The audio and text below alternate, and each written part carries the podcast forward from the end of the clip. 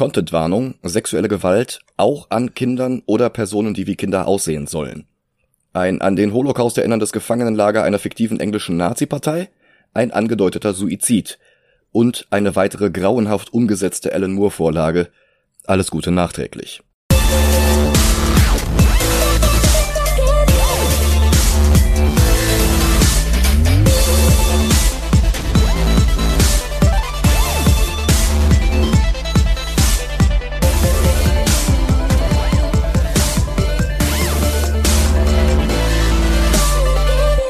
Hallo und willkommen zu Movie Gelantes. Hi. Mein Name ist Michael Heide. Mein Name ist Dennis Kautz. Und am letzten Donnerstag hatte Alan Moore seinen 68. Geburtstag. Ja. In Folge 1 unseres Podcasts haben wir zu Anlass seines Geburtstags die Liga der außergewöhnlichen Gentlemen zerlegt. Letztes Jahr haben wir dann extrem gründlich und umfangreich aufgezeigt, warum Zack Snyders Watchmen trotz seines immer noch durchweg guten Rufes die schlechteste Adaption der Geschichte war, die es hätte werden können. Jetzt ist es Zeit für den nächsten Film basierend auf einem seiner Werke, V for Vendetta. Ein Comic aus den 80ern, als Comics noch nicht politisch waren, zumindest wenn man den Betrügern von Comicsgate glauben will, auch wenn die offensichtlich lügen, sobald sie den Mund aufmachen. Eine Biografie von Moore mit Schwerpunkt auf seinem Werk für DC hatte ich ja schon in der ersten Hälfte des Watchmen-Zweiteilers. Heute geht es um die Zeit vor Swamp Thing, aber das ist nicht viel. Er hatte 81 begonnen, für die Comicreihe Warrior zu schreiben. Das war damals eine brandneue Schwarz-Weiß-Anthologie von Redakteur Des Skin. Ungefähr das Format wie das Mad Magazine. Der hatte vorher für Marvel UK gearbeitet und wollte jetzt 2000 AD Konkurrenz machen, der Science-Fiction-Reihe, in der unter anderem auch Judge Dredd veröffentlicht wurde. Für Warrior rekrutierte Skin dann Autoren und Zeichner wie Steve Dillon, Brian Bolland, Will Simpson, Steve Moore, Jim Bakey oder Grant Morrison – die später allesamt noch Karriere bei amerikanischen Comicverlagen machten. Ach, Grant Morrison. Mhm. Für die heutige Folge relevant eben dieser Steve Moore schrieb Jahre später die Romanadaption der Filmadaption von V for Vendetta. Steve und Alan waren nicht verwandt oder verschwägert, sie kannten sich aber seit 1967 und arbeiteten bis Steves Tod häufiger zusammen. Damals war Alan 14. Puh. Hm? Allen steuerte für Warrior gleich mehrere Ideen bei. Die Bo Jeffries Saga verlegte das Konzept einer monströs morbiden Sitcom-Familie wie die Munsters oder die Adams Family in die Arbeiterklasse von Alan Moores Heimatstadt Northampton. Warp Smith war ein Science-Fiction-Epos über durch die Galaxis teleportierende Unsterbliche. Marvel Man transportierte bereits im ersten Heft von Warrior die Abenteuer eines britischen Captain Marvel Rip-Offs aus den 50ern in die Gegenwart. Shazam, nicht Marvel. Marvels Captain Marvel gab es in den 50ern ja noch gar nicht. Ja. Die Idee war, der englische Ersatz Billy Batson namens Mickey Moran ist die ganze Zeit ganz normal weitergealtert und hatte die ganzen Abenteuer, die er 30 Jahre früher als Kind erlebt hatte, vergessen. Eine Geschichte, die im weiteren Verlauf das komplette Genre wie Lego auseinandernahm, die Einzelteile begutachtete und zu etwas völlig Neuem zusammensetzte. Nicht das letzte Mal in Moores Karriere. Quasi genau das, was Hollywood-Drehbuchautorinnen und Autoren mit Moores Comics versuchen, bloß dass die in der Regel scheitern. Ebenfalls in der ersten Ausgabe von Warrior war das erste Kapitel einer ganz anderen Geschichte, die Moore in Zusammenarbeit mit dem Zeichner David Lloyd beisteuerte. Wie for Vendetta war eine Reaktion auf den Rechtsruck, den England gerade erst unter Margaret Thatcher begonnen hatte, die 1979 zur Premierministerin gewählt worden war. 81 schien ihre Wiederwahl bei der Unterhauswahl zwei Jahre später völlig unmöglich, der überzeugte Anarchist und Antifaschist Moore fantasierte sich also einen atomaren Angriff auf England zusammen, der England unter anderem mit dem Slogan Make Britain Great Again in die Arme des Faschismus trieb. Und er erfand einen überzeugten Anarchisten und Antifaschisten wie er selbst, der sich inspiriert von Guy Fawkes als einziger gegen die fiktive Northfire Partei stellte, in der weit entfernten Zukunft des Jahres 1997. Die Guy Fawkes Maske war die Idee von David Lloyd und eigentlich war es nur als Witz gedacht, den Alan aber sofort als eine brillante Idee erkannt hatte, weil es etwas zutiefst Britisches war, was sofort die Stimmung der Geschichte klar machte. Seine frühere Idee war The Doll, ein Typ, der sich als weibliche Porzellanpuppe verkleidet, aber Guy Fawkes passte sehr viel besser zum Ziel der Serie, zu zeigen, wo eine rein hypothetische Wiederwahl Thatchers hinführen könnte. Damals, als Comics noch unpolitisch waren. Äh, Kappa. Die weiteren Inspirationen für V for Vendetta hat Moore in einem Artikel in Warrior 17 selbst aufgelistet. Orwell, Huxley, Dish, Judge Dredd, Harlan Ellison, mehrere Filme mit Vincent Price, David Bowie, The Shadow, dessen DC-Gegenstück Batman und das Marvel UK-Gegenstück Night Raven, der war übrigens von Des Skin und David Lloyd selbst erschaffen worden. Ray Bradburys Fahrenheit 451, das britische Science-Fiction-Magazin New World, das Gemälde Europa nach dem Regen des Brühler Künstlers Max Ernst, Thomas Pynchon, englische Filme aus der Zeit des Zweiten Weltkriegs, die Mystery-Serie The Prisoner von und mit Patrick McGowan, Robin Hood und der Straßenräuber Dick Turpin, der in den 1730ern lebte. All das verrührte Moore mit einer Menge Input von Lloyd vor dem in den 80ern omnipräsenten Hintergrund des Kalten Krieges. In den folgenden Jahren spannen Lloyd und er die Geschichte in kleinen Häppchen weiter, bis Warrior Ende 1985 oder Anfang 86 mit der 26. Nummer eingestellt wurde. Die Kritiken waren fantastisch, die Verkaufszahlen waren es allerdings nicht, und als Skin dann auch noch seine Creators nicht bezahlte, fiel alles in sich zusammen. Aber es kam noch schlimmer. Thatcher hatte 1982 den Falklandkrieg gegen Argentinien gewonnen und wurde davon befeuert tatsächlich wiedergewählt. Der Beginn eines nicht enden wollenden Rechtsrutsches, der uns im 21. Jahrhundert Brexit, Boris Johnson, Nigel Farage und ein insgesamt xenophobes und nicht zuletzt transphobes Klima brachte. Da war letztlich gar kein Atomkrieg für nötig gewesen. Super. Hm. 88 nahmen Moore und Lloyd die Arbeit an ihrem immer noch unvollendeten V for Vendetta dann wieder auf, jetzt für DC, weil Moore dank Swamp Thing, Superman und Watchmen so einen guten Draht zu denen hatte.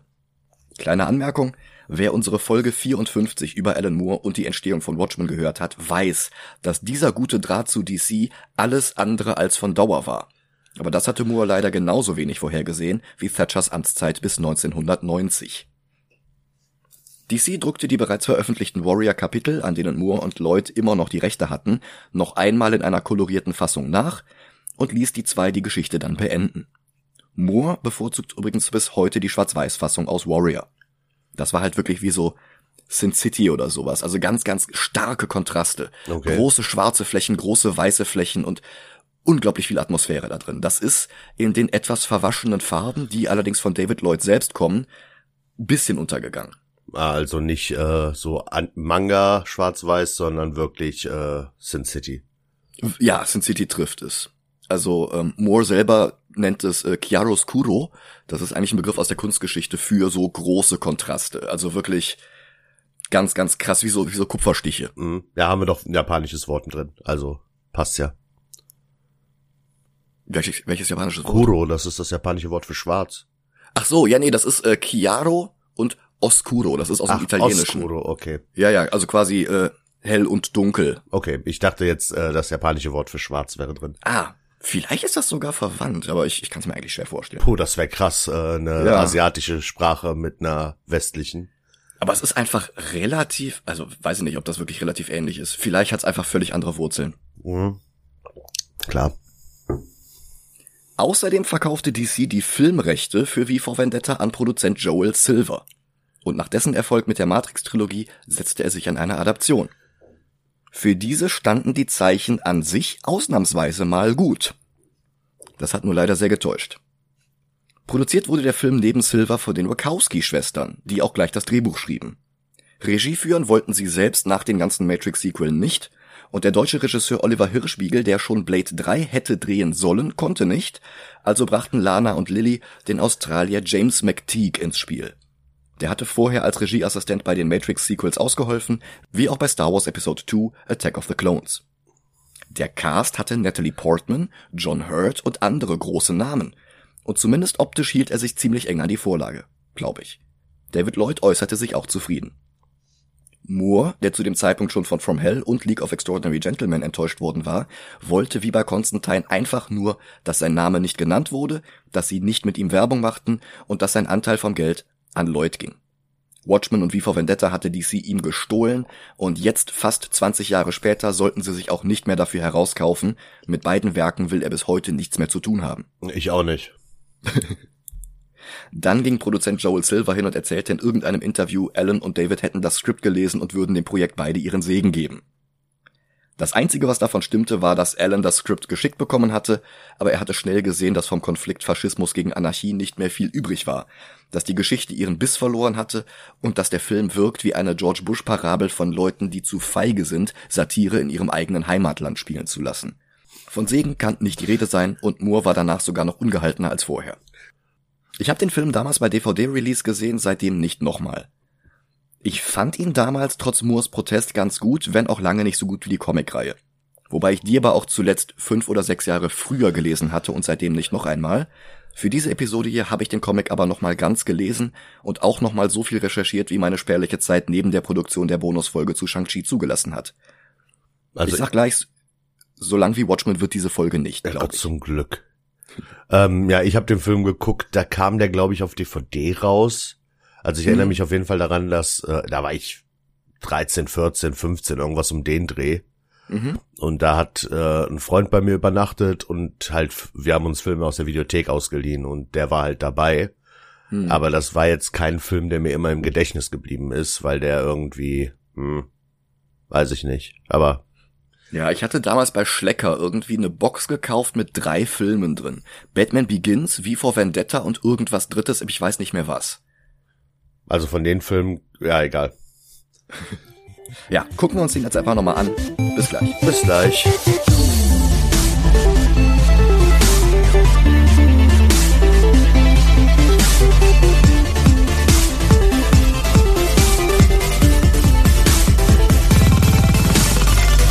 Und da sind wir wieder.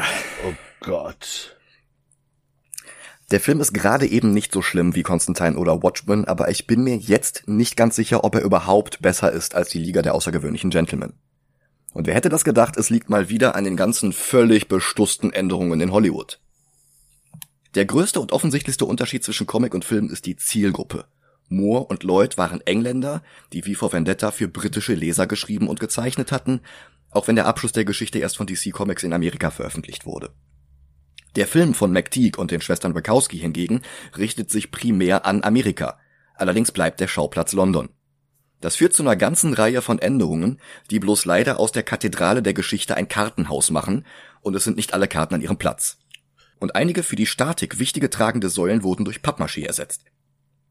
Das ist am Anfang noch harmlos. Wo der Comic damit beginnt, dass sich Evie für ihre erste Nacht auf dem Straßenstrich schminkt und fertig macht, und keine Sorge, das ist nicht im Film, Während sich parallel wie für seinen ersten Auftritt in der Öffentlichkeit bereit macht, erklärt der Film jetzt erst einmal den Nicht-Briten die Geschichte des Guy Fawkes. Der hatte in der Nacht zum 5. November 1605 versucht, das englische Parlament mit zwei Tonnen Schwarzpulver in die Luft zu sprengen, die er im Keller des Nachbarhauses zünden wollte. Ziel war, den König zu stürzen und durch einen streng katholischen Gottesstaat zu ersetzen.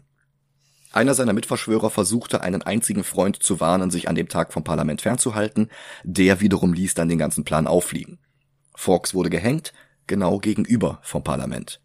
Wobei er am Galgen stehend sein eigenes Genick mit der Schlinge brach, die ihn hängen sollte, um sich den geplanten qualvolleren Tod zu ersparen. Ein Detail, das der Film ausspart, da wird er einfach gehängt, fertig. Hm, tschüss. Hm. Natalie Portman spricht dazu ein paar völlig unnötige Plattitüden über Ideen, die man nicht töten kann und einen Mann, den sie niemals vergessen wird. Hm. Der Vorspann besteht aus dem brennenden Logo von Wie. Der Buchstabe V in einem Kreis. Was nicht zufällig ein umgedrehtes Anarchiezeichen bildet, bloß ohne den Querstrich des A. Oha. Ja. Ist das von Jeff Jones? nee, das ist von einem sehr jungen Alan Moore. Oh Gott. Wie Daredevil vor wie vor Vendetta und wie Dark Knight Rises nach ihm muss auch wie an dieser Stelle The Crow zitieren und das Logo in Flammen setzen, weil die frühen 2000er Jahre einfach der Höhepunkt der Edgelord-Ära waren. Dann beginnt der Film direkt mit der nächsten Änderung. Louis Prothero tritt im Fernsehsender BTN auf, dem British Television Network. Er erzählt, dass die Bewohner der ehemaligen Vereinigten Staaten um Medizin betteln, sie bieten im Tausch sogar Tabak. Tja. So vieles, was von der Vorlage abweicht, direkt in der ersten Einstellung nach dem Vorspann. Im Comic wurde der Bevölkerung Englands eingeredet, dass der Rest der Erde nach dem nuklearen Dritten Weltkrieg nicht mehr bewohnbar ist. Konkret wird gesagt, dass es Europa und Afrika einfach nicht mehr gibt und dass lediglich England prevailed, was einzig und alleine den Faschisten zu verdanken wäre. Amerika wird im ganzen Werk nicht mit einem Wort erwähnt. Also ist quasi äh, England in dem Film ein krasseres Nordkorea. Ja. Also im Comic. Ja, ja, meine ich ja. Ja. Also ich, ob das wirklich stimmt, kommt im ganzen Werk nicht raus. Mhm. Wahrscheinlich ist es Propaganda, die die Northfire-Regierung im Volk verbreitet, durch den Radiosprecher Louis Prothero. Wohlgemerkt nicht Fernsehen, sondern Radio. Mhm. Tatsächlich täuscht die Regierung ihr Volk auch da und verkauft seine Nachrichten als künstlich generierte Stimme eines Supercomputers, der angeblich für alle Re der angeblich für alle Regierungsentscheidungen verantwortlich ist. Ein Computer namens Fate, also Schicksal. Mhm. Den Computer gibt es wirklich und der große Diktator ist rund um die Uhr mit ihm in einem Raum eingesperrt und er liebt den Computer. Der sagt I love you und küsst das Ding immer wieder. Äh? Also der Comic-Diktator ist ein jämmerliches Würstchen. Im Film ist er der skrupellose, aber kompetente John Hurt. Die Lüge mit der Stimme des Computers, die eigentlich der Typ da ist, macht es so effektiv, wenn wie gleich Prothero entführt, foltert, unter Drogen setzt und so traumatisiert zurücklässt, dass er faktisch nicht mehr als Stimme des Schicksals arbeiten kann. Die Regierung muss ihn durch einen anderen Sprecher ersetzen, was der Glaubwürdigkeit des Narrativs, dass es lediglich die Stimme einer KI sei, deutliche Risse zufügt und damit der Glaubwürdigkeit der Partei als Ganzes. Das ist unglaublich wichtig für die Entwicklung der Geschichte. Ja. Im Film ist Prothero nur ein gewöhnlicher Nachrichtensprecher fürs Fernsehen. Das kann man als Anspielung auf Amerikas eigene profaschistische Propagandamaschinerie Fox News verstehen, aber es macht die Geschichte auch schon mit dem ersten Bild nach dem Vorspann um einiges schwächer. Und niemand weiß warum. Hm. Im Comic gibt es auch einen Fernsehsender, so ist es nicht, aber Prothero hat absolut nichts damit zu tun. Und der heißt sogar anders. Im Comic gibt es kein British Television Network, es gibt lediglich NTV, wie der deutsche Sender. Hm. Das Akronym wird nicht aufgedröselt, aber es kann eigentlich nur National Television oder Northfire Television heißen. Das ist halt das Staatsfernsehen der fucking Nazis. Anderes Fernsehen gibt es nicht. Ja, bei allem Respekt vor den Wachowskis, aber ich verstehe Hollywood nicht. Nee. Zu glauben, man könne Alan Moore Stories verbessern, während man sie in ein anderes Medium überträgt, ist so, als würdest du einen Porsche-Motor verbessern wollen, aber nur mit drei leeren Konservendosen, einem kaputten Schlüsselanhänger und einem Einkaufswagenchip. Ja, ich hab, ich hab langsam das Gefühl, dass ähm, Comics, die verfilmt werden, die nicht auf einem Mega-Franchise beruhen, wie jetzt Marvel oder DC. Also ich weiß, Vendetta war DC, aber es war kein Batman, Superman etc., was die Leute alle kennen. Dass ja. sie da versuchen, Filme zu machen, die Leute gucken, die keine Comics lesen. Hm. Und deshalb diese Änderungen, so nach dem Motto, ja, wir können das ruhig ändern, die Leute, die den Film gucken, haben eh keine Ahnung. Ja, so wirkt es. So. Das Problem ist, Moore rotzt nicht einfach nur seine Stories runter, sodass du ganz willkürlich irgendwelche Oberflächlichkeiten ändern kannst. Ja, Moore, Moore nicht. Moore macht aber auch nicht seine Filme. Ja, bei Moore ist jede Komponente wie ein Rädchen in einem komplizierten Uhrwerk. Wir haben schon bei Watchmen gesehen, wie destruktiv das ist, wenn man da sinnlos dran rumfuscht, selbst wenn es hinterher nach außen hin hübscher aussieht. Besonders, wenn es hinterher nach außen hin hübscher aussieht. Ja. Das, das, das, oh. Dann macht sich Wie für seinen Angriff auf das Parlament bereit. Es gibt zwar ebenfalls die Parallele zu Evie, aber da haben wir schon die nächste Änderung. Im Original starb ihre Mutter, als sie klein war, möglicherweise an Krankheit. Die Szene lässt sich aber auch so interpretieren, dass es durch die eigene Hand passiert ist. Der Vater will Evie die Leiche nicht zeigen und uns als Leserinnen und Lesern auch nicht. Ihr Vater war Sozialist und kam Anfang der 90er in ein Lager der Northfire-Nazis, dasselbe, in dem auch an Wie experimentiert wurde, was sie später eine kurze Zeit lang denken lässt, dass er möglicherweise ihr Vater sein könnte. Seitdem ist sie auf sich alleine gestellt. Zwar hat sie einen Job in einer Munitionsfabrik, aber der ist nicht gut genug bezahlt, also plant sie sich auf der Straße zu prostituieren. Direkt ihr erster potenzieller Freier stellt sich allerdings als Polizist heraus, also als Fingerman, wie die Polizeibehörde in der Northfire-Welt umbenannt wurde. Und zusammen mit seinen Kollegen will er sie nicht festnehmen, sondern vergewaltigen und dann umbringen.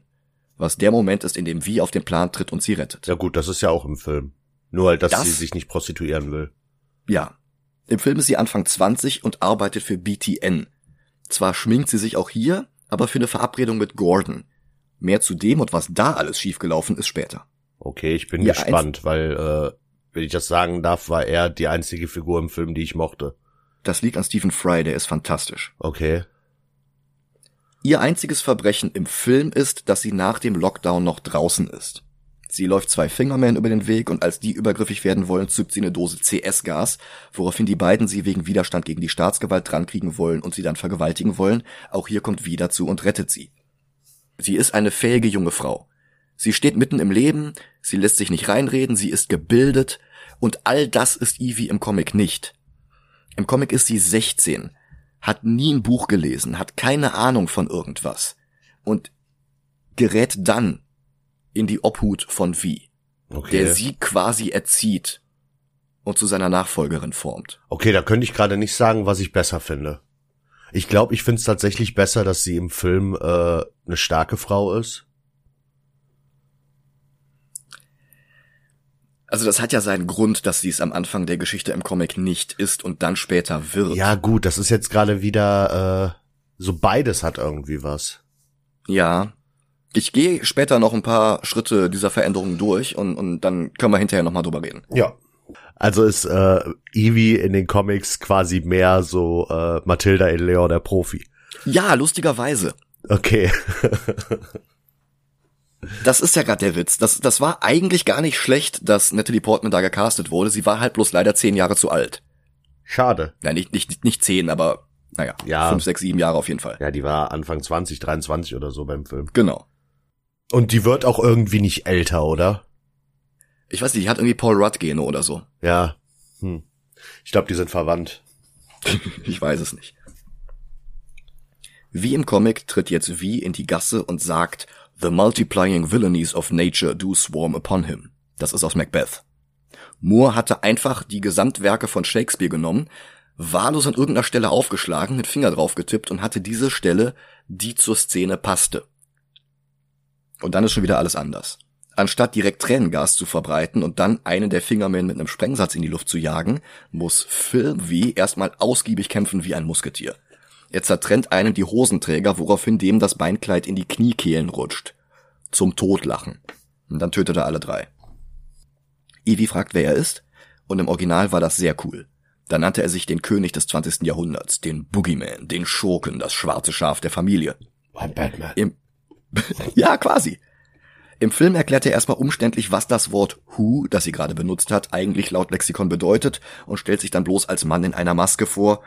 Und er macht sich über sie lustig, weil sie einen maskierten Mann fragt, wer er ist. Wenn er wollte, dass sie das weiß, dann würde er wohl keine Maske tragen. Gut. Hahaha. Ja, aber das stimmt, ne? Also, Ja, aber das Problem ist, er nimmt sie nicht ernst. ja gut. Sechs Minuten und 38 Sekunden und ich habe schon vergessen mitzuzählen, wie viele Strikes gegen den Film das hier jetzt sind. Comic V rattert jetzt den Remember the 5th of November Reim herunter, dessen Ende mit der Explosion des Parlaments einhergeht. Wohlgemerkt, des Parlaments. Film V hat sich anscheinend umständlich darauf vorbereitet, auf dem Weg zur Sprengung rein zufällig einer jungen Frau in Not zu begegnen, der er sich vorstellen muss. Und er rattert eine total gestelzte, voller wie Alliterationen gespickte Rede herunter. Voila! In view, a humble vaudevillian veteran, cast vicariously as both victim and villain by the vicissitudes of fate. The visage, no mere veneer of vanity, is a vestige of the vox populi, now vacant, vanished. However, this valorous visitation of a bygone vexation stands vivified and has vowed to vanquish these venal and virulent vermin, vanguarding vice and vouchsafing the violently visioned and voracious violation of volition. And this is a story all about how. Dann ritzt er sein V in ein Northfire-Plakat, als wäre er Zorro, aber der Quatsch ist noch nicht vorbei. The only verdict is vengeance, a vendetta, held as a votive not in vain, for the value and veracity of such shall one day vindicate the vigilant and the virtuous. Verily, this vicious oise of verbiage veers most verbose, so let me simply add that it's my very good honor to meet you and you may call me V. Nicht zu Unrecht entgegnet Evie daraufhin, are you like a crazy person? Das ist so. Oh, diesen Unfug gibt es im Comic überhaupt gar nicht. also, so wie du das gerade vorgetragen hast, könnte danach einfach äh, der Refrain von Gangsters Paradise kommen. Was es im Comic gibt, sind Kapitelüberschriften. Warrior hatte wie vor Vendetta sechs Seiten pro Magazin zugestanden und dementsprechend kurz sind diese Kapitel dann auch und jedes hat einen anderen mit V beginnenden Titel.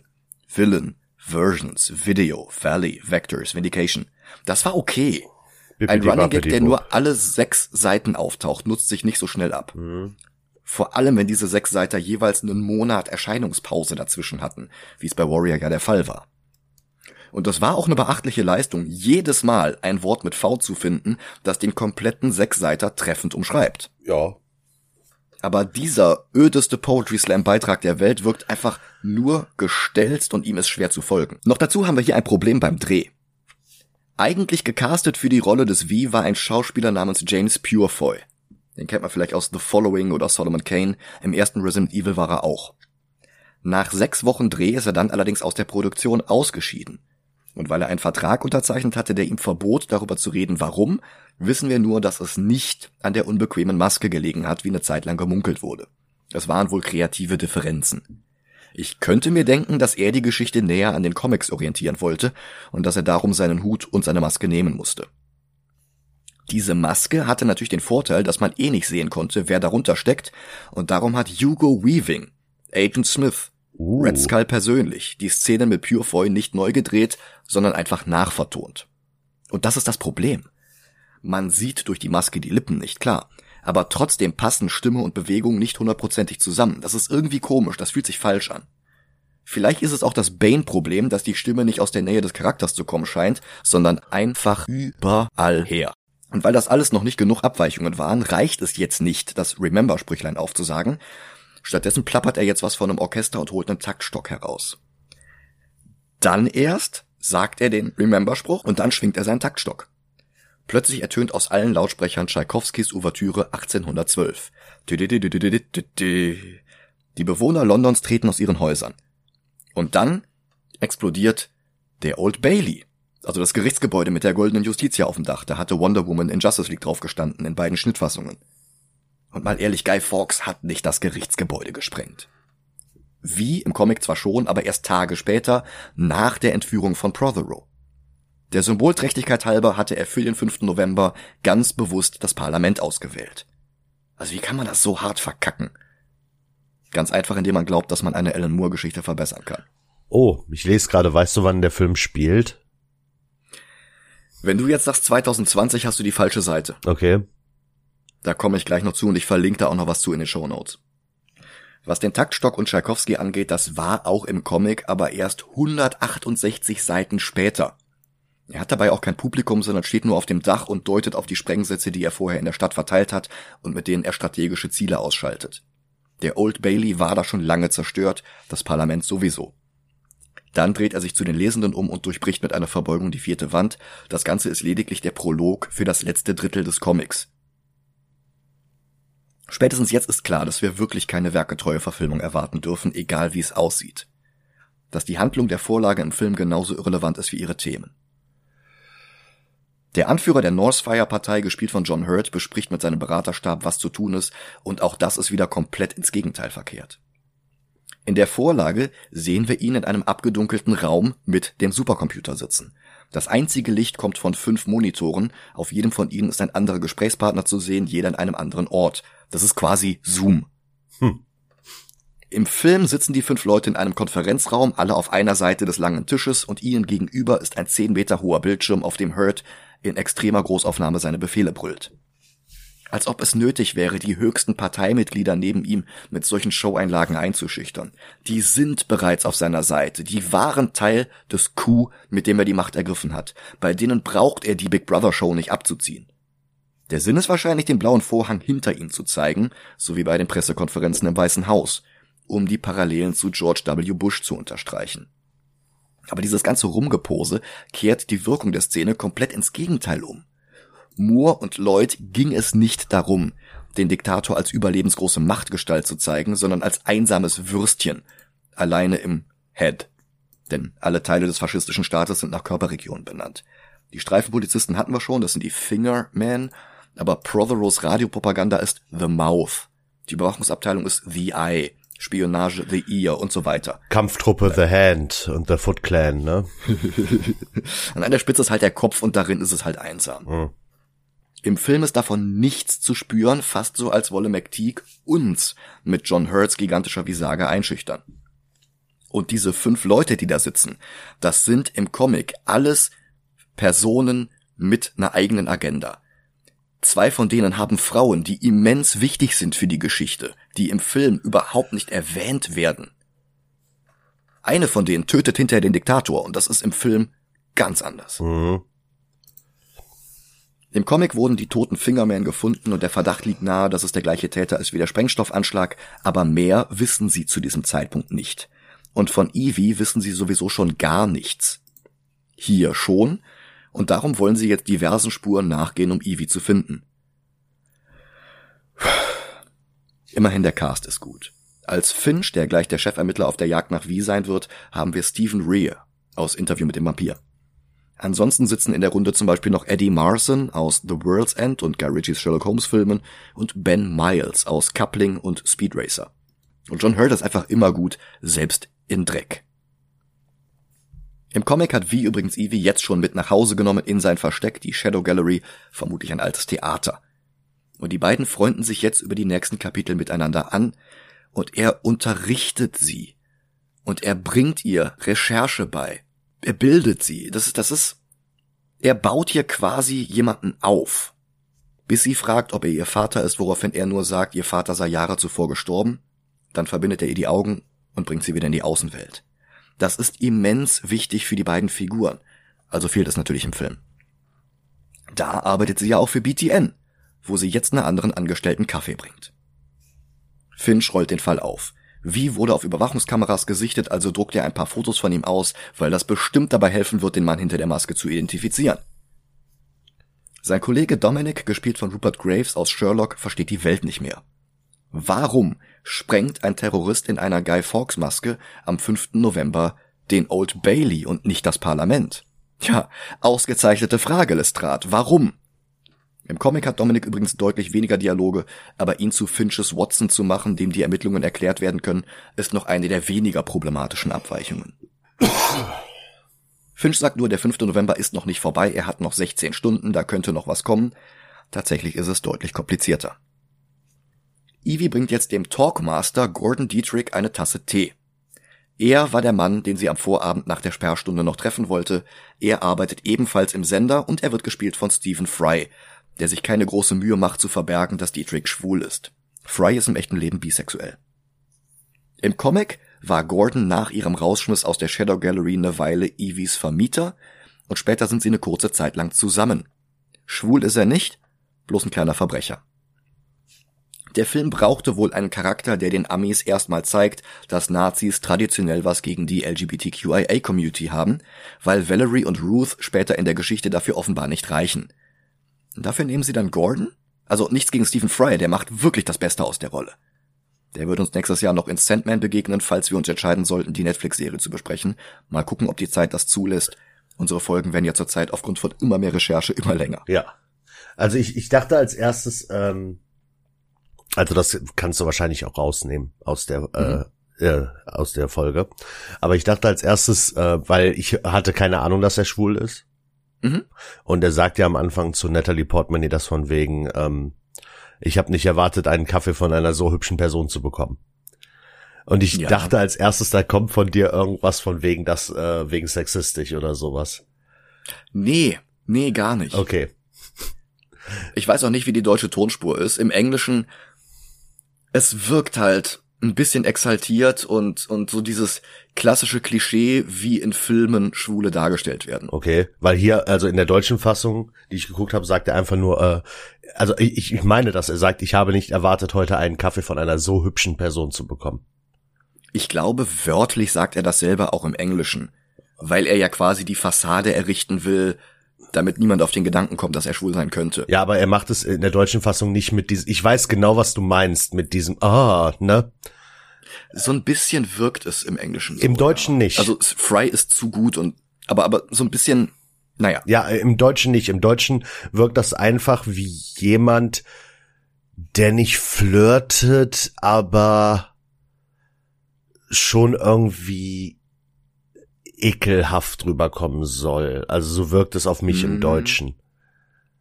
Okay, interessant. Und deswegen dachte ich halt, von dir kommt sowas äh, mit sexistischer Anmache oder irgendwie sowas. Nee, nee, nee. Im Comic sind die beiden zusammen. Okay. Finch und Dominic haben eine Spur zu Evie gefunden, sie stürmen ihre Wohnung, aber sie ist natürlich nicht zu Hause, sondern im Sender, wo sie jetzt ein Wägelchen voller Pakete in ein Studio bringt. Die Aufnahmeleiterin vermutet, dass sie für Prothero sind, sie öffnet eins und darin ist eine Guy Fawkes Maske. What the fuck? What the fuck, Gott. Auch ein schöner Titel Ja, für die Folge. What the fuck. Die beiden Cops rasen zum Sender. Finch gibt Dominic unterwegs Exposition. Im Gegensatz zum Comic waren ihre Eltern hier beide politische Aktivisten, die beide weggesperrt wurden, als sie zwölf war. Wie wir später noch erfahren werden, starb die Mutter bei einem Hungerstreik, der Vater wurde bei einem Aufstand erschossen. Im Film kommt niemand auf die Idee, dass der Vater das Lager überlebt haben und jetzt wie sein könnte.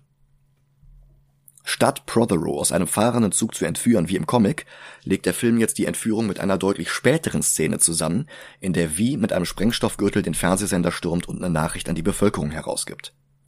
Also rennt er jetzt mit Dynamit um den Körper in den Sender hinein, und das obwohl gerade die Polizei auf dem Weg dahin ist. Er löst den Feueralarm aus, woraufhin das Gebäude evakuiert wird, mitten in dem Gedränge suchen und finden Finch und Dominic jetzt Evie. Aber sie kann entkommen und sich in einem Lagerraum verstecken. Dann gibt Wie, eine Mitarbeiter des Senders, eine Disk mit einer vorbereiteten Rede. Das würde dich jetzt überraschen, aber diese Rede ist nicht mal die, die er im Comic hält. Ja, glaube ich dir. Dort ist die ganze Szene wie ein Mitarbeitergespräch in einer Firma. Er ist der Chef und die gesamte Menschheit ist der Mitarbeiter, der schlechte Leistung gebracht hat. Du hast zu viele Fehler gemacht, du hast die falschen Leute in Machtpositionen gewählt, was er mit Bildern von Hitler, Stalin, Mussolini und noch jemandem unterlegt, der allerdings von der Sprechblase halb verdeckt ist. Ich glaube, dass das Richard Nixon sein soll, aber es ist halt ein bisschen unklar. Mhm. Wie gibt der Welt zwei Jahre, um sich zu verbessern, sonst wird sie gefeuert. Das ist eine unglaublich starke Szene, untermalt mit sehr, sehr starken Bildern. Das hätte man perfekt für den Film umsetzen können. Aber sie haben es nicht gemacht. Da erzählt er nur, da läuft was falsch im Land. Ihr habt das vielleicht nicht bemerkt, aber hey, die Regierung unterdrückt die Bevölkerung und man muss sich dagegen mal auflehnen. We live in a society. Zum Beispiel lehnt euch doch mal auf gegen den Kanzler Adam Sattler. Kurze Abschweifung, im Comic hieß der nicht Sattler. Dort hieß er Adam Susan. Aber das war den Wachowskis wohl nicht deutlich genug. Jetzt muss der Hitler-Imitator auch so ähnlich wie Hitler heißen. Wie fährt fort? Vor 400 Jahren hat uns ein großer Mann eines gezeigt. Fairness, Gerechtigkeit und Freiheit sind mehr als nur Worte, sie sind Perspektiven. In einem Jahr geben wir dem Parlament einen unvergesslichen 5. November. Dann endet die Rede und die reinstürmende Polizei schießt auf den falschen Maskenträger, denn alle tragen Masken. Das ist schon wieder das Ende von The Dark Knight. Im Comic hatte Wie nur einen anderen maskiert und den Cops als Kanonenfutter vor die Flinten geworfen, Des Combe, der Propagandaminister, der in dieser Szene dann auch stirbt. Im Film überlebt er bis zum Ende. Er ist übrigens auch in dieser Szene, aber nur um eine Bombe zu entschärfen, das schafft er auch. Während sich Wie übertrieben brutal den Weg durch die Polizisten nach draußen freikämpft. Dann wird er von Dominik geschnappt und mit einer Pistole bedroht. Wie sagt, er hätte nicht damit gerechnet, dass die Polizei so schnell vor Ort sein würde. Dominik sagt, Pech gehabt, wir waren schon vorher hier. Darum hatten die Wachowskis die Polizei die Spur zu Evie finden lassen, an der sie im Comic ganz klar nicht interessiert waren. Woraufhin Evie sich von hinten an Dominik anschleicht und ihm dann ihr Reizgas ins Gesicht sprüht, wie nimmt sie daraufhin dann endlich mit in sein Versteck. Das war ja viel besser als im Comic. BTN zeigt jetzt Bildmaterial von vorher, als die Fingermen auf den falschen Maskenträger geschossen hatten, obwohl da keine Kamera in der Szene zu sehen war. Sie erzählen der Bevölkerung, hier sei gerade der böse Terrorist, der die Hassbotschaft gesendet hatte, ausgeschaltet worden. Zur Abwechslung hält sich der Film jetzt mal eine Zeit lang ein Stück weit an die Vorlage. Evie wacht in der Shadow Gallery auf und bewundert die ganzen Kunstwerke, die Wie aus dem Zensurministerium befreit hat. Verbotene Bilder, verbotene Musik, verbotene Filmplakate und so weiter. Und Evie muss jetzt hier bleiben. Also gut aus anderen Gründen als im Comic, nämlich weil die Polizei sie sonst schnappen würde, aber immerhin. Bitte lass mich gehen, du kannst mir auch vertrauen, ich sag niemandem was. Nein, das geht nicht, du musst jetzt ein Jahr lang hier bleiben. Das ist völlig plump und gestelzt. Mhm. Aber wenigstens haben wir jetzt endlich die Situation aus den Comics erreicht. Und dann weichen sie auch schon gleich wieder davon ab. Mit einer bunt geblümten Schürze, aber trotzdem noch mit Maske und Perücke brät wie jetzt Toast in der Pfanne mit einem Loch in der Mitte, in dem ein Spiegelei brutzelt.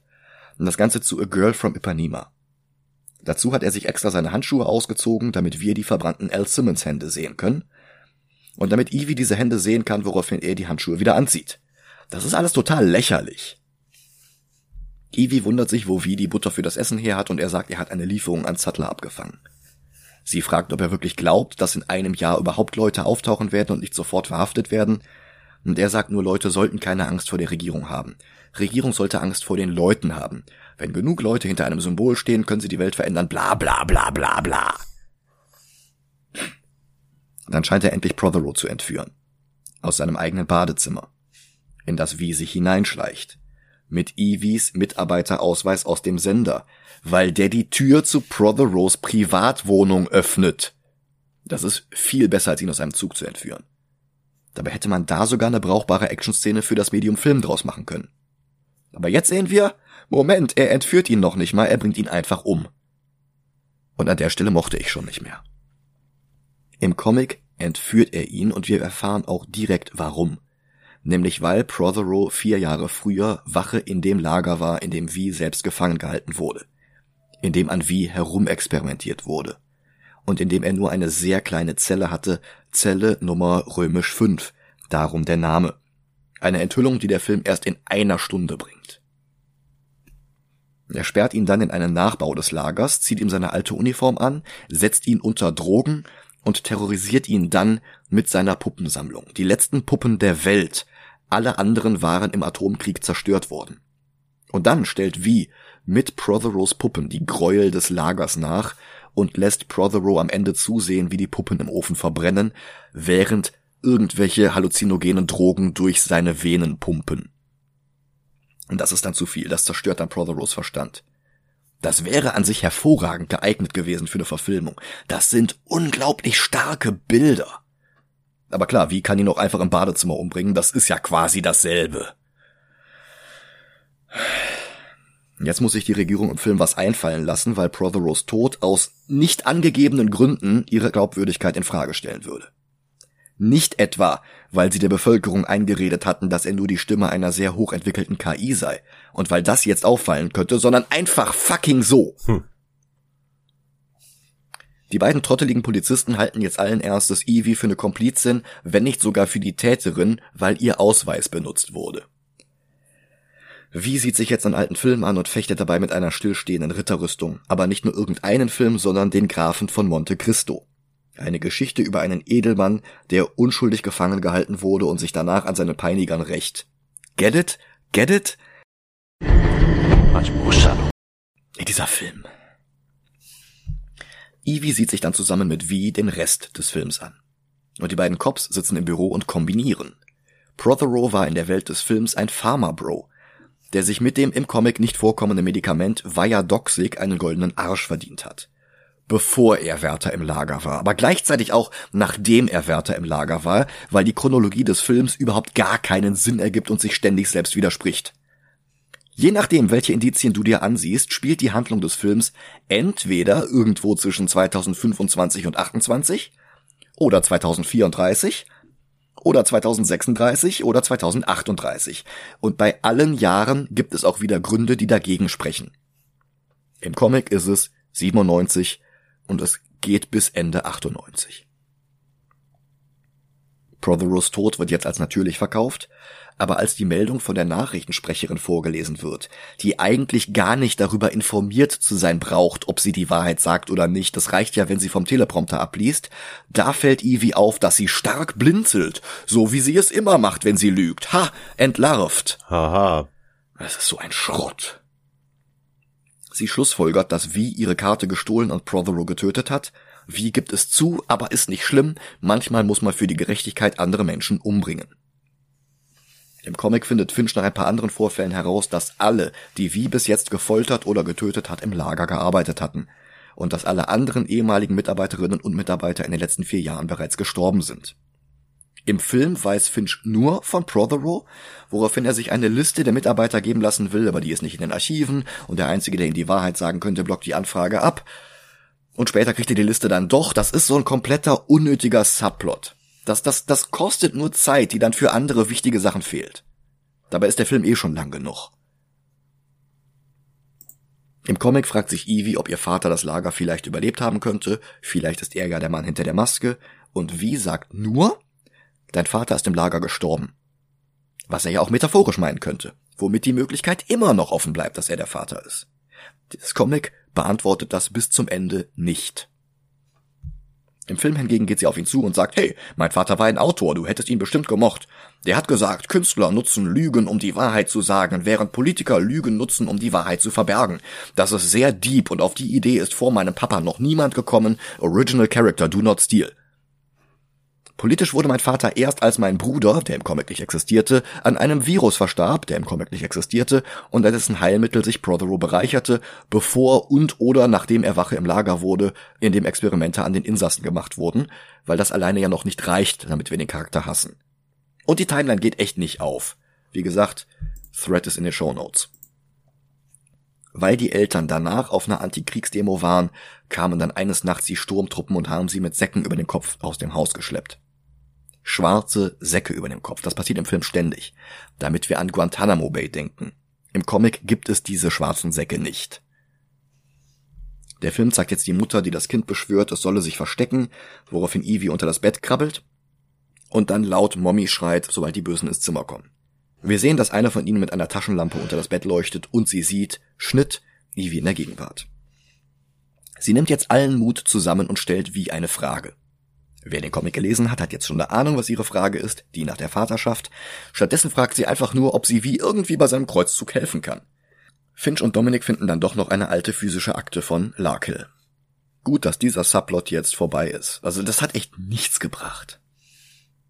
Ivy findet eine alte Inschrift, als sie einen Spiegel poliert. Viveri Viniversum vivus vici. Durch die Macht der Wahrheit habe ich als Lebender das Universum erobert. Wie behauptet, das wäre ein Zitat aus Faust, aber eigentlich war das ein Mantra des Okkultisten Alistair Crowley. Im Comic findet sie nicht diese Inschrift, sondern nur fünfmal den Buchstaben V als Teil des Deckengewölbes. Fünfmal römisch fünf, V mal V. Also sie spricht das laut aus, wie, wie, wie, wie, wie, und er tut so, als hätte sie ihn fünfmal angesprochen und antwortet mit Ivi, Ivi, Ivi, Ivi, Ivi. Also, äh, aber das gutes Spiel. Hä? Kennst du nicht äh, wie wie wie wie wie wie wie wie wie? Oh ja, dieses dieses äh, Strichmännchen Metroidvania, das ist ziemlich gut, ja. ja. Aber das Publikum muss den Spruch ja sehen und nicht nur hören, also wird sie spontan zur Reinigungskraft in der Shadow Gallery degradiert, weil er da ja alleine wohnt und weil ein Mann bekanntlich nicht putzen kann und Hilfe von einer Frau braucht, weil Hollywood nichts so gut kann wie das Reproduzieren von toxischen Klischees. Dann hat Wie doch noch eine Aufgabe für sie, damit es zeitlich zu den Ermittlungsarbeiten von Finch und Dominic passt. Die finden jetzt heraus, dass zu den Mitarbeitern des Lagers auch ein Priester gehörte, und der ist mittlerweile Bischof von London. Die folgende Szene beginnt identisch zur Vorlage, und es war eine der kontroversesten Szenen der Vorlage. Wenn die Verfilmung die entschärft hätte und alles andere gelassen hätte, wie es ist, ich hätte das zumindest nachvollziehen können. Tatsächlich ändert der Film aber wieder genau die falschen Elemente. Ich sollte vielleicht mal beschreiben, was passiert. Und dafür noch einmal eine Contentwarnung. Sexuelle Handlungen mit Kindern. Der Bischof ist Stammkunde bei einem Hostessendienst, der sich auf präpubertäre Kinder spezialisiert hat. Evie, die im Comic einfach Lockvogel spielt, ohne vorher lange und breit darum zu bitten, wie helfen zu dürfen. Evie ist in der Vorlage 16. Und der Diener des Bischofs hat Angst, dass das dem alten Mann deutlich zu alt ist. Ugh. Sie ist aber aufgebrezelt wie eine Kinderpuppe und der würdelose Würdenträger ist hin und weg. Ugh. Dann öffnet sie ein Fenster, bevor sie ins Schlafzimmer wechseln, wie kommt darüber herein, verhört den Priester zu Beethovens Fünfter und bringt ihn dann mit einer vergifteten Hostie um. Beethovens Fünfte ist die mit dem da da da da. Dreimal kurz, einmal lang. Das ist übrigens Morsecode für den Buchstaben V. Nein. Ja. Oh. Ein Detail, das im Film natürlich fehlt, aber das ist nicht alles. Im Film ist Evie Mitte 20 statt 16 und der Diener des Bischofs sieht aus wie Trumps Berater und Redenschreiber Stephen Miller. Ansonsten ist die Szene gleich, bis die beiden ins Schlafzimmer gehen. Und dort warnt sie jetzt den Bischof, dass Wie gleich kommt, um ihn zu töten. Sie sagt, dass er auch hinter der Sprengung des Bailey steckt, dass er den Fernsehsender überfallen hat und sie bettelt um Amnestie. Das muss man sich mal vor Augen führen. Beim Versuch, eine stärkere Rolle daraus zu machen, versucht sie im Film ihre Freiheit zu erkaufen, indem sie versucht, dem Serienvergewaltiger von wehrlosen Kindern das Leben zu retten. Dann versucht er sie zu vergewaltigen, bis sie ihn tritt, dann kommt V dazu und Evie gesteht, dass sie ihn verraten wollte. Der Bischof schießt auf V, aber der kann ihn überwältigen und Evie flieht in die Nacht. And thus I clothe my naked villainy with old odd ends stolen forth from holy writ and seem a saint when most I play the devil. Schon wieder Shakespeare, diesmal Richard III. Im Comic zitierte er stattdessen die Rolling Stones. Please allow me to introduce myself, I'm a man of wealth and taste. Die ersten Zeilen aus Sympathy for the Devil. Denn natürlich ist bei den ganzen von Northfire verbotenen Kunstwerken auch Musik von 1968 dabei. Das passt ins Bild und gibt dem Ganzen viel breiter gestreute Anspielungen. Das jetzt schon wieder auf Shakespeare zu reduzieren, soll dem Film mehr Anspruch verleihen, verfehlt aber das Ziel, auch das wieder keine Verbesserung. Aber das verblasst natürlich angesichts Evies Verrat an Wie. Ich meine, klar, der Film will ihre Entwicklung bis hin zu seiner Erbin und Nachfolgerin drastischer machen, und darum startet dieser Arc von einem kontrastreicheren Tiefpunkt aus. Aber doch bitte nicht in diesem Kontext, bitte nicht mit dem Priester.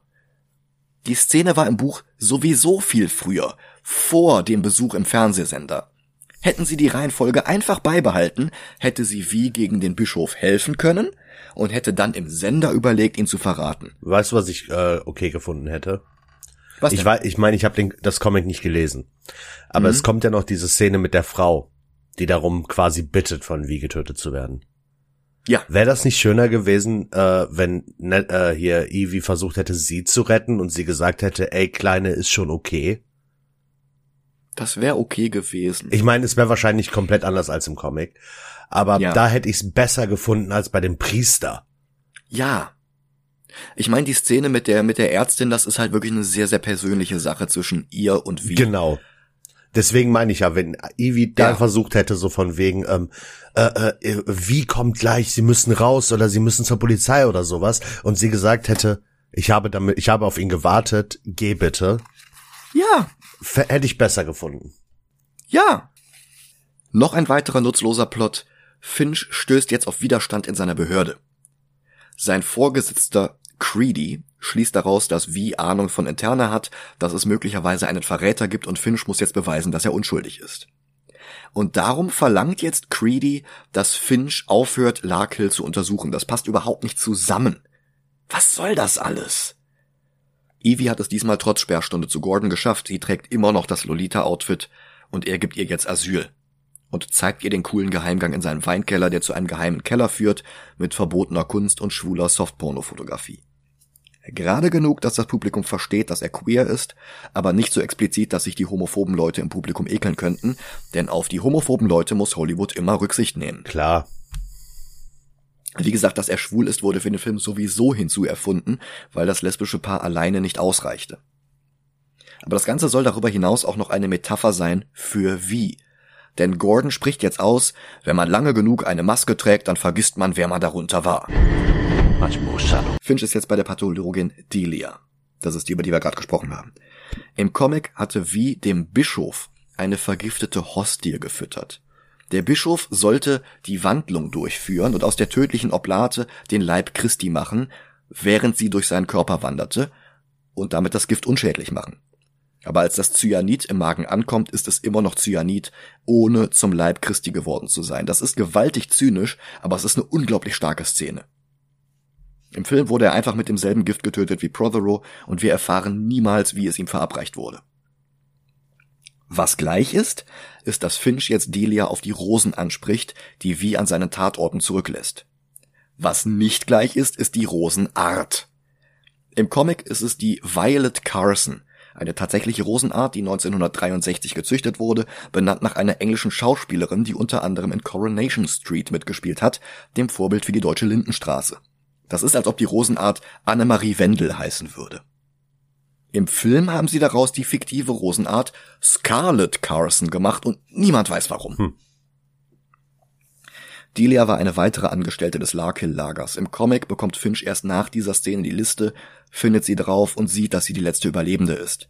Alle anderen sind schon tot oder im Fall von Prothero nicht mehr bei Verstand. Daraufhin eilt er zu ihr, um sie zu warnen oder zu retten, aber er ist zu spät. Und er sagt dann einem anderen Bescheid, Almond, das ist eigentlich sein Chef.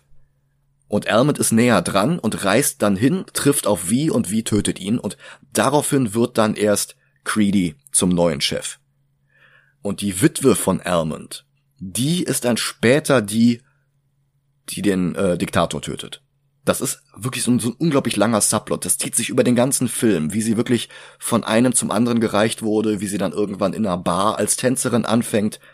Und ganz am Ende ist sie dann die unscheinbarste. Sie ist dann diejenige, die den Diktator stürzt. Fehlt alles im Film. Im Film ist außerdem alles wild durcheinander gewürfelt und Finch hat die Mitarbeiterliste bereits. Weswegen es jetzt den zusätzlichen Twist gibt, dass sie nach ihrer Zeit im Lager den Namen geändert hat. Außerdem ist sie rein zufällig die einzige, deren Bild nicht in der Akte zu finden ist. Alle anderen haben Fotos.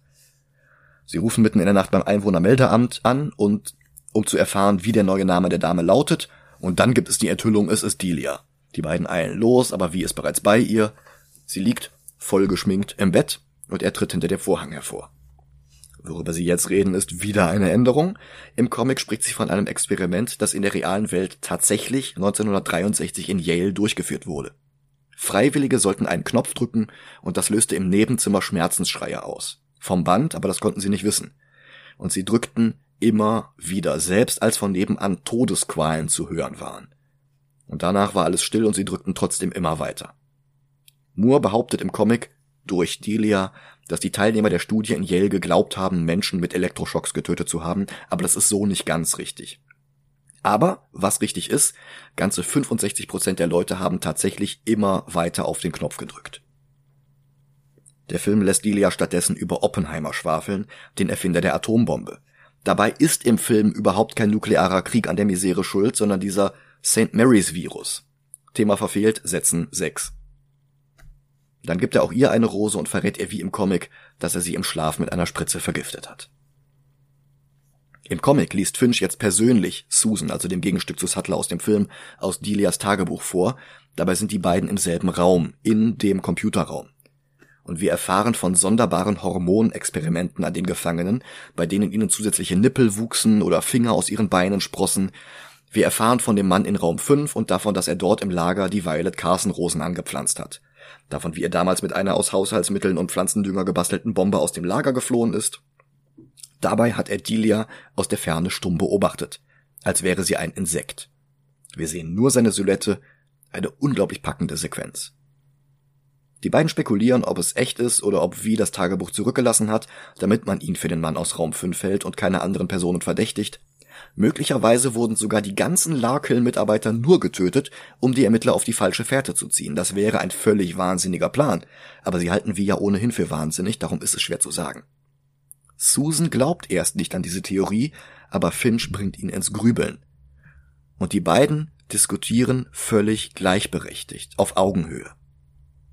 Im Film verbietet Sattler Finch von seinem 20 Meter Flatscreen aus, über das Buch zu reden, weil es gefährlich für die nationale Sicherheit wäre.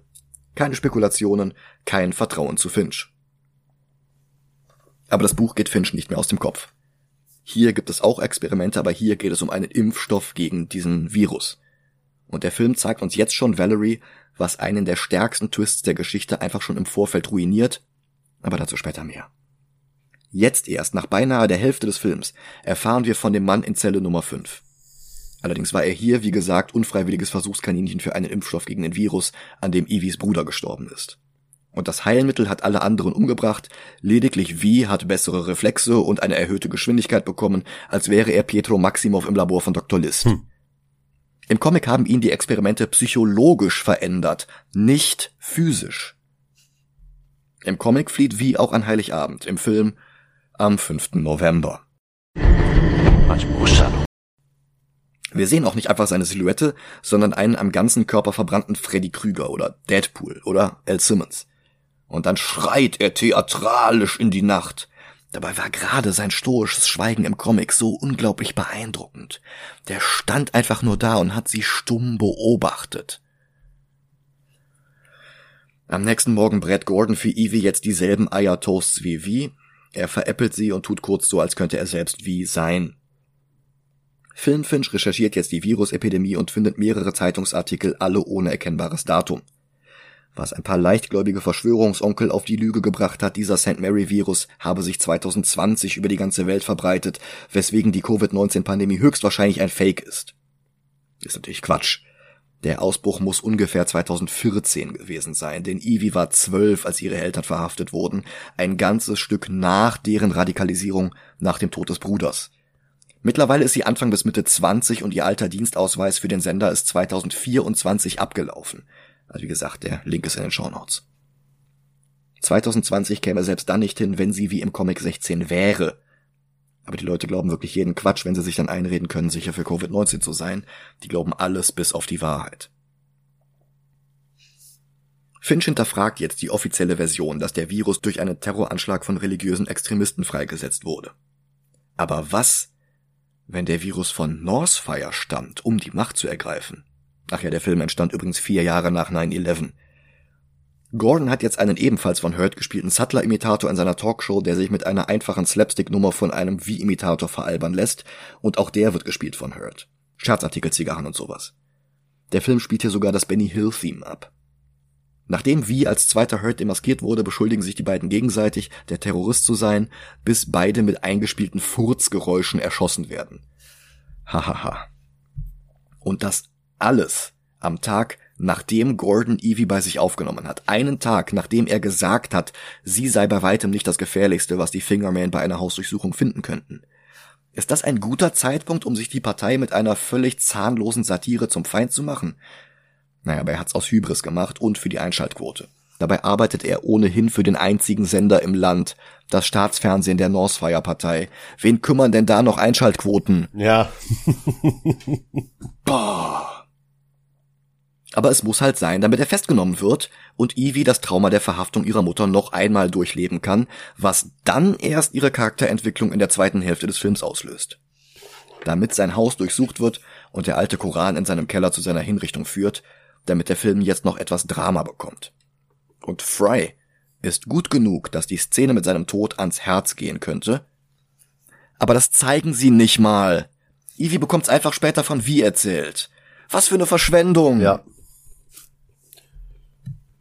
Im Comic hat Visi ja freigelassen, nachdem sie die Mutmaßung geäußert hätte, er könnte ihr Vater sein, und nachdem sie bei Gordon eingezogen ist, kommen die beiden zusammen, bis er von schottischen Gangstern ermordet wird. Das hat zu dem Zeitpunkt nichts mit Vi oder mit Northfire zu tun. Daraufhin nimmt sie sich dann Gordons Pistole und will Rache, und sie macht die Gangster ausfindig, und sie will den Anführer in einer Gasse erschießen, wird dann aber überwältigt. Im Film flieht sie vor den Fingermen, die Gordon festgenommen haben, und wird ebenfalls überwältigt. Danach laufen Film und Comic eine Weile gleich ab. Sie findet sich in einer Zelle wieder zum Tod verurteilt. Sie wird ausgefragt über wie, seine Identität, der Ort seines Verstecks. Man rasiert ihr die Haare ab, sie wird gefoltert, im Comic mehr noch als im Film. Und sie freundet sich mit einer Gefangenen in der Nachbarzelle an, die ihr Nachrichten durch ein Rattenloch in der Wand schickt. Valerie. Was der Film sehr gut macht, ist die Vogelperspektive der Zelle, die den Bildausschnitt drastisch verkleinert, was uns ein beklemmendes Gefühl der Enge gibt. Valerie beschreibt Evie ihr Leben. Sie wird als Jugendliche gespielt von Imogen Poots in ihrer ersten Rolle. Sie war später im Fright Night Remake, In a Long Way Down und Need for Speed. Wir werden sie wiedersehen, wenn wir I Kill Giants besprechen. Ich war auch in a Long Way Down. Äh, auf der Theaterbühne. Ah, ach so, stimmt, das hattest du mal gesagt. Ja, ja stimmt. ja, habt ihr was gemeinsam? Ja. Ich hatte die Rolle, die ich glaube, es ist Pierce Brosnan im Film. Oh, cool. Ja. Valerie hatte ihre erste Freundin in der Schule gehabt, sie hat sich ihren Eltern gegenüber geoutet und wurde rausgeschmissen. Sie drehte ein paar Jahre später einen Film, The Salt Flats. Bei den Dreharbeiten verliebte sie sich in ihre Filmpartnerin Ruth. Im Film war es Ruth, die die Rosen gezüchtet hatte und nicht der Mann in Raum 5. Im Comic hatte Ruth Valerie zum Valentinstag Rosen geschenkt und um Valerie daran zu erinnern und sie aufzumuntern, beginnt er dann mit der Rosenzucht im Lager. Dann wurden beide gefangen genommen und ins Lager gesteckt. Und wir sehen Valerie jetzt so, wie sie in der Rückblende zu Delias Tagebuch ausgesehen hatte, mit charakteristischen Narben, auf die die Kamera vorhin extra deutlich draufgehalten hatte. Was die Illusion zerstört, dass Valerie mit Evie kommuniziert. Ja, Valerie ist schon lange tot, sie war eigentlich die Zellennachbarin von V, sie war in Zelle 4. Und was Evie hier liest, sind die Nachrichten, die sie ihm geschrieben hatte.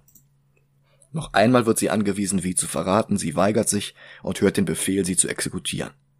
Dann soll sie hinter einen Schuppen gebracht werden, wo die Tat vollzogen werden soll, aber der Wärter, der sie abholen soll, lässt ihre Zellentür offen stehen.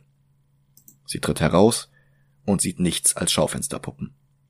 Es gab nur einen einzigen echten Mann, der sie festgehalten hat, der alle Wachen, alle verhörenden Offiziere und so weiter selbst gespielt hat, nämlich wie. Sie war die ganze Zeit in der Shadow Gallery, in den Larkhill-Kulissen, die er extra für Prothero gebaut hatte. Der Film hatte das ja ärgerlicherweise weggelassen und kann jetzt nicht beantworten, warum wie einen Nachbau von Zelle 5 im Keller rumstehen hat. Das ist alles so hirnrissig. Er gratuliert ihr jetzt, dass sie stillgehalten hat. Im Comic führt er sie jetzt aufs Dach, wo sie nackt im Gewitter steht, bis der Regen ihre alte Persönlichkeit wegspült. Im Film kuriert er mit freundlichem Zureden ihr Asthma, das sie vorher in keiner einzigen Szene des Films hatte und was sie auch danach nie wieder haben wird. Tolle Continuity. Dann erst gehen sie aufs Dach. Und der Film zeigt uns noch einmal seinen Ausbruch aus dem Lager und den unsubtilen Schrei, den sie für den Film hinzuerfunden hatten. Dann zeigt er Evie das Plakat von The Salt Flats, um zu zeigen, dass Valerie real war. Danach lässt er sie im Film gehen und bricht alleine zurückgelassen in Tränen aus. Im Comic blieb sie bei ihm. Ich meine, wo soll sie denn sonst auch hin? Im Film sucht die Polizei sie. Und darum geht sie im Film aus der Shadow Gallery weg und wieder in ihre eigene alte Wohnung, wo die Polizei sie nicht findet. Dann macht der Comic einen Zeitsprung zum 6. November 1998. Wie gesagt, im Comic hatte wie den Menschen zwei Jahre Zeit gegeben, nicht nur eines wie im Film, und darum ist das hier noch nicht das Ende. Und hier kommt jetzt im Comic die Szene mit dem Taktstock und Tchaikovsky. Nicht ohne Grund. Er schaltet hier auf einen Schlag den Radiosender, den Fernsehsender, die Spionagevans, die durch die Straßen fahren, die Überwachungskameras und noch ein paar andere strategische Ziele aus. Alles gleichzeitig, um überhaupt Rebellion wieder möglich zu machen, was auch sofort zaghafte erste Ordnungswidrigkeiten heraufbeschwört. Der Schwarzmarkt boomt, es gibt spontane Proteste gegen die Partei, sowas halt. Der Film lässt stattdessen Bildschirmsattler eine Hitlerrede brüllen, damit die Propaganda gegenüber dem britischen Volk noch verstärkt wird. Es gibt kein langsames Erwachen des Kampfgeistes der Engländer. Und es gibt nicht die Unterhaltung über Anarchie zwischen Evie und Vi. Evie fragt nämlich, ob diese Unruhen und Ladenplünderungen Anarchie sind, und Moore lässt jetzt Vi sagen, dass Anarchie eine Welt ohne Anführer ist, aber nicht eine Welt ohne Ordnung und dass sich diese Ordnung schon sehr bald einstellen wird. Finch findet einen Informanten namens Rookwood. Sie treffen sich am Mahnmal für die am Virus Verstorbenen und dieser Rookwood ist ganz offensichtlich nur wie in einem sehr schlechten Guy Fawkes Kostüm plus Sonnenbrille und Hut. Rookwood gibt's nicht im Comic. Und er erzählt jetzt von den Experimenten im Lager und dass Finchs eigener Boss Creedy den Virus freigesetzt hatte, damit Northfire Parteimitglieder durch den Impfstoff stinkreich werden konnten, was dann ja doch erst nach der Zeit im Lager möglich wäre. Und was natürlich ebenfalls von den Verschwörungstheorie-Onkeln für Covid-Propaganda missbraucht wurde. Danach taucht wie bei Creedy auf und bedroht ihn zu Beethovens Fünfter, damit der ihm Sattler ausliefert. Wenn er kooperiert, soll er mit Kreide ein X an seiner Haustür malen. Die Morse-Verbindung zwischen Beethovens Fünfter und dem Buchstaben V wird natürlich nicht erwähnt. Evie ist jetzt wieder zu Hause, obwohl laut Filmcontinuity ja immer noch als Terroristin nach ihr gefahndet wird, und sie sieht dort den Grafen von Monte Cristo, den verbotenen Film, den Wie in seiner Shadow Gallery für die Nachwelt bewahrt, der hier anscheinend im Fernsehen läuft. so ein Unsinn! Finch erfährt jetzt, dass Rookwood seit Jahren tot ist, Wie hat ihm was vorgespielt, woraufhin er jetzt Wie schnappen will. Endlich Motivation für den Charakter, der seit Beginn des Films Wie schnappen will. Hä? Das ist alles so so ein... Boah. Ein kleines Mädchen sprüht von Wies Taten inspiriert Wies Logo auf ein Northfire Plakat. In der Vorlage schreibt sie als ersten Schritt davor zaghaft das Wort Bollocks auf die Straße und das wie im Kreis bloß an einer Mauer und nicht auf ein Plakat. Aber dieses Bild des Logos auf dem Plakat gab es im Comic trotzdem mehrere Male und es war auch mal das Cover für Warrior. Es ist ein einfaches Bild für den Konflikt zwischen Faschismus und Anarchie. Aber das Bollocks vorher war halt ein paar Nummern kleiner und das war gut so. Die Bevölkerung muss sich erstmal an das Überschreiten von Regeln herantasten. Da kann man nicht direkt in die Vollen gehen. Und außerdem Faschismus und Anarchie sind zwei Begriffe, die im Film überhaupt nicht ausgesprochen werden. Da ist Northfire eine schlechte Karikatur der Bush-Republikaner durch die Linse von 9-11 Truther Bullshit.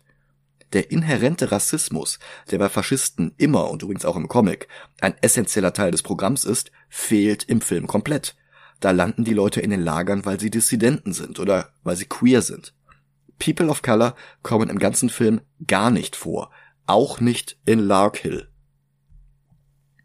Film V ist ein Freedom Fighter, aber nicht wirklich ein Anarchist. Tatsächlich fordert er alle Menschen dazu auf, zusammenzuarbeiten. Das ist eigentlich wieder Demokratie. Also eigentlich das Gegenteil von Anarchie. Film V ist quasi ein Demokrat. Der Begriff Anarchie fällt im ganzen Film tatsächlich nur ein einziges Mal, nämlich jetzt, als sinnlose Popkulturanspielung. Wie verschickt im Film ein paar hunderttausend seiner Masken an alle möglichen Bewohner Londons, wie er das finanziert, bleibt unbeantwortet. Und irgendein Typ trägt eine, als er einen Kiosk überfällt. Dabei brüllt er Anarchy in the UK. So wie der Song von den Sex Pistols, den er gar nicht kennen kann, weil er erst in diese Northfire-Welt hineingeboren wurde, die im Film schon sehr viel länger aktiv ist als im Comic. Mhm. Und dieses Lied ist mit Sicherheit verboten. Finch sieht sich die Trümmer von Larkill an. Im Comic macht er das auch, aber nimmt dabei LSD, was ihm die Augen öffnet. Da gehe ich gleich nochmal kurz drauf ein. Im Film sieht er sich bloß eine halbe Minute um und geht dann wieder. Super. Wie baut eine Reihe Dominos auf. Das Graffiti-Mädchen wird von einem Fingerman erschossen, sie trug dabei eine Maske und das wiegelt dann die Bevölkerung auf. Auch das eine Erfindung für den Film. Wie stößt den ersten Dominostein an und erschafft damit sein Logo. Wie im Comic. Jetzt ist es plötzlich auch im Film ein Jahr später, obwohl Evie immer noch dieselbe Glatze hat wie vorher. Im Comic waren ihre Haare ein Stück weit nachgewachsen, ist ja immerhin Zeit vergangen. Sie tanzt mit Wie und will seine Maske abnehmen. Er sagt, das Gesicht darunter ist genauso wenig er, wie die Muskeln unter dem Gesicht oder wie die Knochen unter den Muskeln. Und sie versteht. Auch die Szene für den Film hinzuerfunden. Und dann zeigt er ihr seine Bombe, mit der er das Parlament sprengen will, die stillgelegte U-Bahn. Soweit ist es auch im Comic. Aber, dass er die Tunnel erst zehn Jahre lang eigenhändig freigraben musste, das hat wieder der Film hinzuerfunden und es ist völliger Quatsch. Ja. Er hat die Bahn irgendwie wieder zum Laufen gebracht, ohne sich Zugang zur Leitstelle oder zur Stromversorgung zu verschaffen. Und dann hat er eine perfekt erhaltene oder eine eigenhändig restaurierte Bahn mit Sprengstoff vollgestopft und will sie jetzt zum Parlament senden. Cool, Ras Al Ghul. Ja, der Film entstand zur selben Zeit wie Batman Begins. Ja, gut, das erklärt einiges. Ja. Wobei die U-Bahn hat es auch im Comic gegeben, aber da war sie wirklich nur stillgelegt und nicht unter zehn Jahren Trümmern verschüttet. Wie brauchte sie bloß wieder einzuschalten? Hat das gemacht, fertig. Mhm. Indem sie es ihm schwerer gemacht haben, haben es die Wachowski-Schwestern auch gleich wieder sehr viel unglaubwürdiger gemacht. Dann vererbt er Evie alles und bittet sie darum, dass sie den Hebel umlegt, der die Bahn auf ihren Weg schickt. Und er geht, um sich seinem Schöpfer zu stellen. Sie küsst seine Maske auf den Mund. Gut, dass sie im Film nicht die Möglichkeit in Betracht ziehen, dass er ihr Vater sein könnte, sonst wäre das wirklich komisch. Ja. Diesen Kuss gibt's natürlich nicht im Comic. Er stellt sich dann Creedy und seinen Fingerman und der liefert ihm tatsächlich Sutler aus. Wie steckt Sutler eine Rose in den Anzug und lässt dann Creedy den Diktator erschießen. Die Fingerman sollen wie daraufhin demaskieren, aber er legt noch eine Actionsequenz hin, in der er alle besiegt. Dann lässt Creedy alle auf ihn schießen. Wie wird zigmal getroffen und steht dann wieder auf. Er wirft ein paar Messer in Zeitlupe in zwei von Creedys Männern, dann tötet er einen nach dem anderen unter lächerlichen CGI-Blutfontänen. Die Messer hinterlassen dabei Spuren wie die Light Cycles in Tron. Ich weiß, dass McTeague Regieassistent bei der Matrix war, aber mussten sie es so deutlich machen. Hm. Creedy hört nicht auf, auf ihn zu schießen, aber wie ist stärker als sein Fleisch. Ideen sind kugelsicher. Dann erwürgt er Creedy. Und die Uhr von Big Ben springt auf 5 vor 1, damit die Zeiger ein V ergeben. Im Comic hat nicht Creedy auf Wie geschossen, sondern Finch. Und zwar immer noch unter Drogeneinfluss. Wie ist nicht stärker als sein Fleisch. Aber er wurde halt nicht oft getroffen und da gab es auch keinen Matrix-Kampf gegen zig Soldaten, keine Blutfontänen und keine Messerwürfe. Da stand wirklich der Teil mit der Idee im Mittelpunkt und nicht der Teil mit dem buchstäblichen Kugelsicher. Wie ist kein Supermensch?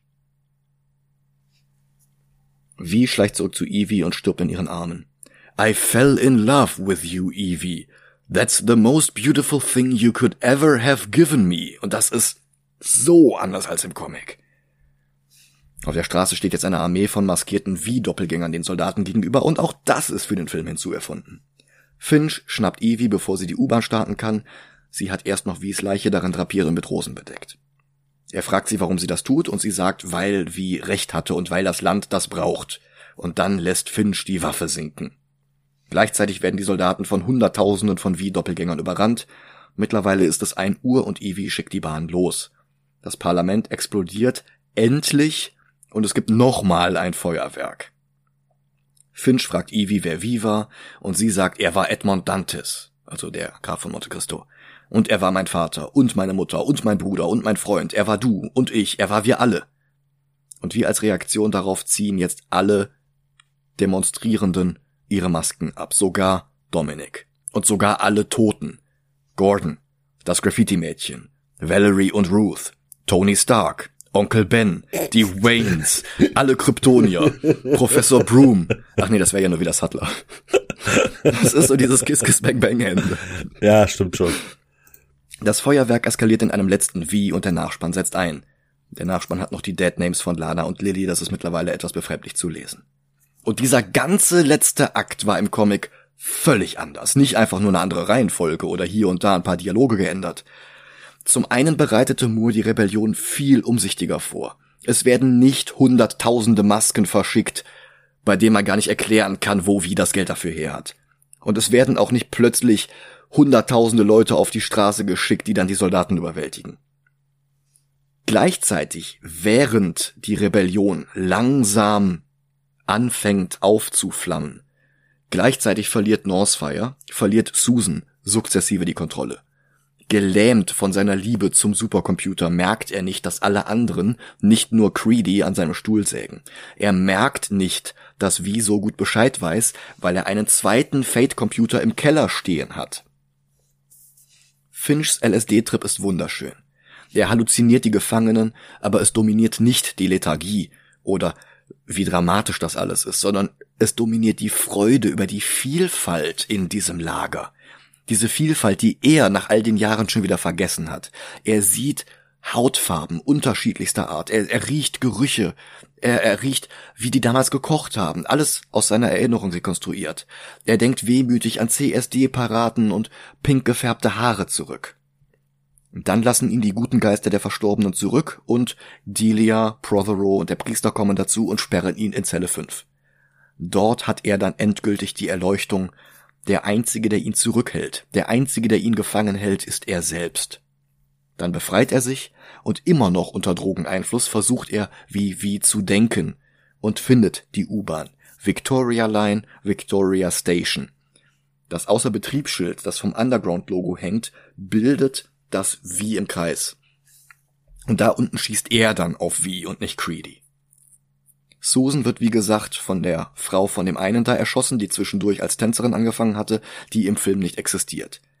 Sie hatte die Pistole vorher dem Schotten abgekauft, der Gordon getötet hatte. Nach Susans Tod zerfleischen sich die anderen hohen Parteimitglieder gegenseitig bei ihren Intrigen um die Thronfolge. Northfire verbrennt sich selbst. Und es gibt, wie gesagt, nicht eine halbe Million Masken. Wie hat die, die er trägt, und ein paar Reservemasken. Nach seinem Tod entscheidet sich Ivy dagegen, ihm seine abzuziehen, weil sie von sich aus einsieht, dass es egal ist, wer er unter der Maske war. Vielleicht war er wirklich ihr Vater, es ist egal. Und dann verzieht sich ihr Gesicht zum Lächeln der Maske, zum Lächeln der Erkenntnis. Und sie zieht dann eines seiner Reservekostüme an und stachelt die Menschenmenge an. Sie ist die neue Wie.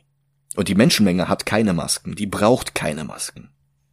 Sie gibt wie das gewünschte Wikingerbegräbnis mit der U-Bahn, aber die U-Bahn sprengt nicht das Parlament, das ist ja schon seit einem Jahr hinüber, sondern sie sprengt Downing Street, den Sitz des Premierministers. Und damit ist dann der Faschismus besiegt und die von wie prophezeite Ordnung der Anarchie stellt sich ein. Und Finch wandert ziellos durch die Nacht. Das ist alles so viel besser, so viel stärker als dieser ziemlich verhunzte Film. Wobei der natürlich trotzdem Erfolg hatte. Bei einem Budget von 54 Millionen Dollar spielte V for Vendetta weltweit insgesamt 132 Millionen wieder ein. Aber Wow. das Erbe des Films geht weit über Finanzielles hinaus. Epic Fail Guy ist ein Strichmännchen-Meme, das sich am ehesten als Open Source Webcomic auf 4chan beschreiben lässt. Im September 2006 wurde ein Strip gepostet, in dem das Männchen Wies Guy Fawkes Maske in einer Mülltonne findet und aufzieht. Nach einer kurzen Übergangszeit, in der er die Maske mal trug und mal nicht, gab es bald nur noch neue Strips, in denen er mit der Maske dargestellt wurde. Der Zusammenhang Epic Fail Guy und wie vor Vendetta Maske war nicht mehr aufzuheben. In der Zwischenzeit hatte DC Comics eine neue Auflage des Paperbacks herausgebracht, der eine Plastikmaske beilag. Als sich 2008 die Bewegung Anonymous auf 4chan zusammenfand, um Scientology den Krieg zu erklären, da begannen sie diese Masken zu tragen, ursprünglich nicht um anonym zu bleiben, sondern um Scientology als Epic Fail zu bezeichnen. Wie gesagt, das war damals die vorherrschende Assoziation. Bald zeigten sich aber die Vorteile, sich als Mitglied von Anonymous hinter der anonymen Fawkes-Maske zu verstecken, und selbst heute, wo der Kreuzzug gegen Scientology längst in Vergessenheit geraten ist, lässt sich David Lloyds Maskendesign nicht mehr von Anonymous trennen. Es gibt Leute, die kennen die Maske nur als die Anonymous-Maske. Vom Film redet hingegen niemand mehr aus gutem Grund. Außer uns. Denn wir müssen das Ding jetzt ranken und das ist wirklich nicht einfach. Also ich habe äh, eine Sache, die ich gerne hätte, Rest ist mir egal. Und zwar, äh, ich vergleiche es jetzt mit dem nächsten ähm, äh, äh, Film, also von Mhm. hier, wie heißt er, Miller? Moore, Moore, danke. Ja. Äh, und das wäre League Mhm. Und League fand ich besser. Ja. Viel besser. Also Constantine und Watchmen sind eindeutig schlechter, da müssen wir nicht drüber reden. Genau. Bei League bin ich mir nicht sicher. Und zwar hat das den einen Grund, dass bei League noch nicht mal das Aussehen der Vorlage getroffen wurde. Also man kann einiges an Ja. V Vendetta 2005 kritisieren und das haben wir jetzt auch wirklich gemacht. Aber man kann nicht behaupten, dass der Film nicht aussehen würde wie V for Vendetta. Aber Connery ist kein Quartermain, dieser Tünnes aus Moulin Rouge ist kein Moriarty, Tom Sawyer war ein peinlicher Witz und von Constantine und Watchmen will ich sowieso nicht anfangen.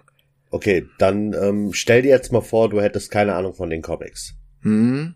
Welchen Film würdest du besser finden? Welcher würde dir mehr Spaß machen?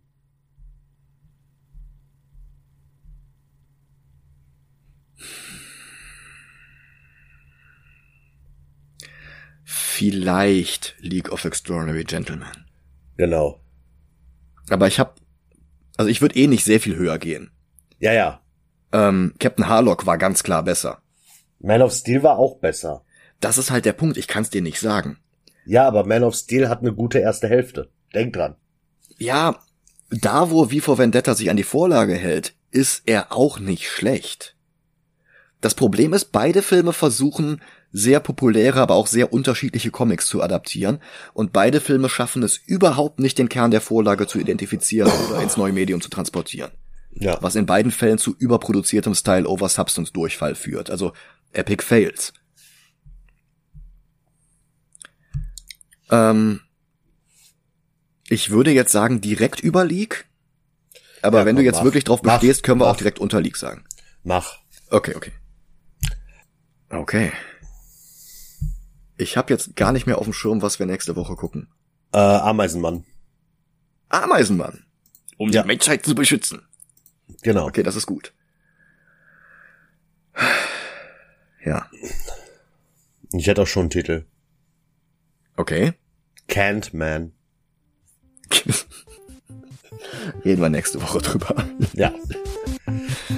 Bis dahin. Vielen Dank fürs Zuhören. Vielen Dank für eure Geduld. Macht's gut. Ciao.